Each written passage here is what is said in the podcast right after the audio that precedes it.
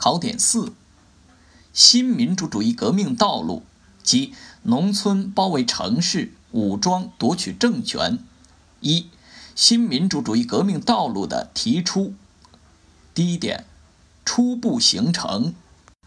一九二七年大革命失败后，党的工作重心开始从城市转向农村。毛泽东在创建和领导井冈山革命根据地的革命斗争实践中，相继写下了《中国的红色政权为什么能够存在》《井冈山的斗争》《星星之火可以燎原》等文章，提出了工农武装割据思想，初步形成了农村包围城市的革命道路理论。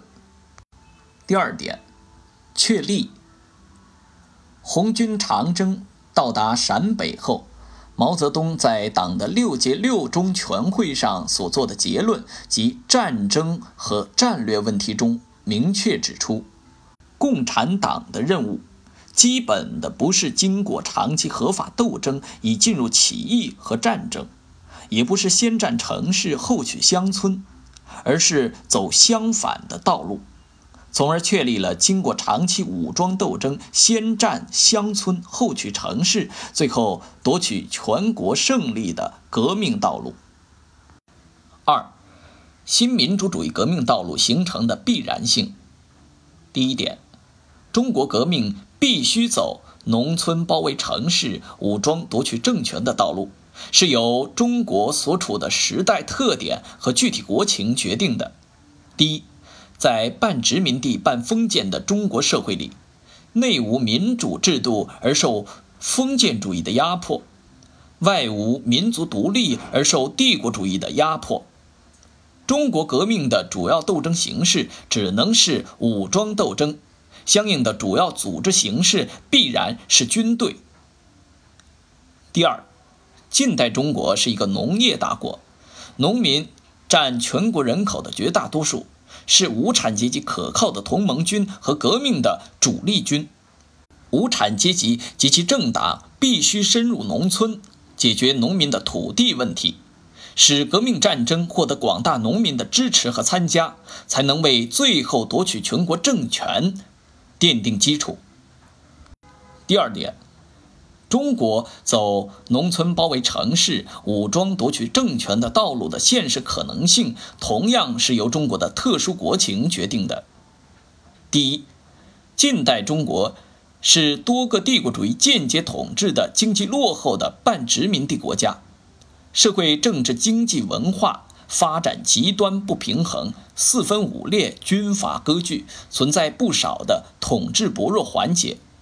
为党在农村开展革命斗争、建设革命根据地提供了缝隙和可能。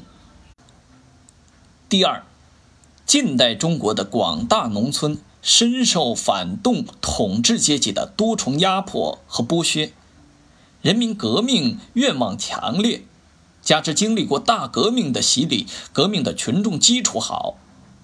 第三。全国革命形势的继续向前发展，为在农村建设革命根据地提供了客观条件。第四，相当力量正是红军的存在，为农村革命根据地的创立、巩固和发展提供了坚强后盾。第五，党的领导的有力量及其政策的不错误。为农村革命根据地建设和发展提供了重要的主观条件。三、新民主主义革命道路的主要内容。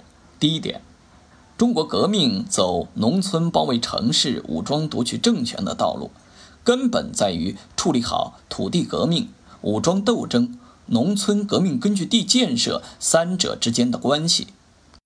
第二点，土地革命是民主革命的基本内容。武装斗争是中国革命的主要形式，是农村根据地建设和土地革命的强有力保证。农村革命根据地是中国革命的战略阵地，是进行武装斗争和开展土地革命的依托。在党的领导下，实现了三者的密切结合和有机统一。拓展与点拨。中国共产党一经成立，就采取了新的革命方法，即群众路线的方法。但是，中国共产党不是一经成立就马上找到正确的革命道路。党成立初期，工作重心放在城市，领导工人阶级，开展工人运动，这样有利于扩大党的阶级基础。但当时对于发动农民参加革命、建立农村革命根据地的重要性缺乏足够的认识。中国革命的正确道路是在创建井冈山革命根据地的过程中开创的。要注意区分新的革命方法和新的革命道路。